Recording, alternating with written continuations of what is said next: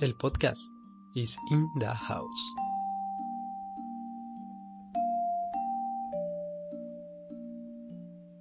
Mi nombre es Javi Masikov y en esta ocasión te vengo a traer la review express de Disenchantment, la nueva serie animada de Netflix. Arranquemos.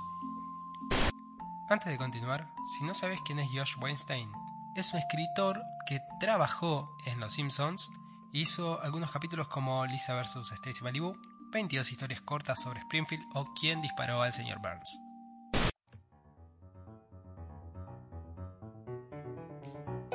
Con los nombres de Groening y Weinstein en la producción ejecutiva, era de esperar que las expectativas sobre la nueva serie animada de Netflix sean un poco altas.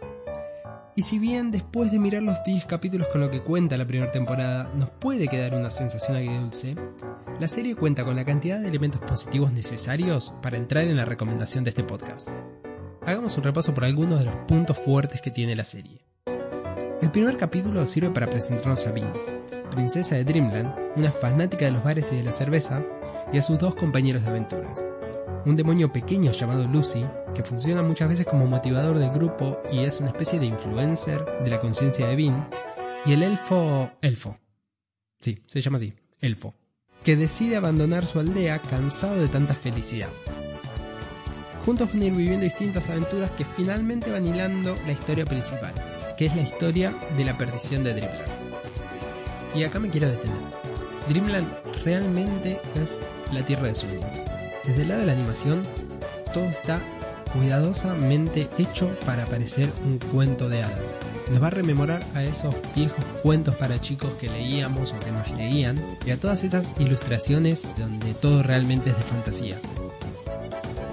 Si bien no es tan hilarante ni dinámica como otras series de Groening, Desencanto logra una identidad propia con un guion que a primeras parece simple, pero que va tomando forma y logra unos muy buenos giros hacia el final de la temporada. Claramente esto es la mitad de la historia, porque el final de la serie queda totalmente abierto. Originalmente estaba pensada en una serie de 20 episodios, pero Netflix decidió partirla en dos temporadas de 10 y eso se nota. Y está bien, no es perfecta. Por momentos, el tiempo que va manejando es raro. Y no todos los chistes se sienten bien colocados. Hay veces que sentís que demora un tiempo de más o que está esperando una risa o una respuesta que claramente no llega. Pero Desencanto es súper disfrutable. Eso sí, para ir consumiendo de a poco.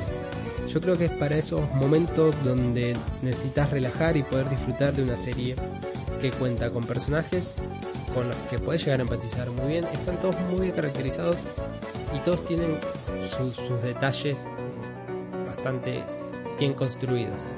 No sentís que haya muchos personajes genéricos. Tiene una animación hermosa que nos mete de lleno en un mundo de fantasía que consumíamos de chicos. Y sobre todo tiene roles femeninos muy importantes y muy fuertes y eso la verdad que siempre es para agradecer. Pero sobre todas las cosas es una serie para ir viendo de a poco porque yo creo que la vamos a poder apreciar completamente cuando salgan los 10 episodios que faltan para la segunda temporada que va a salir en 2019. Por favor, si vieron Desencanto o si la van a ver, pasen por el podcast, déjenos sus comentarios, qué les pareció, si concuerdan o no con nosotros. Yo eh, soy Javi Masikov y esto fue nuestra pequeña review sin spoilers de Desencanto para Al Paso. Nos escuchamos la próxima.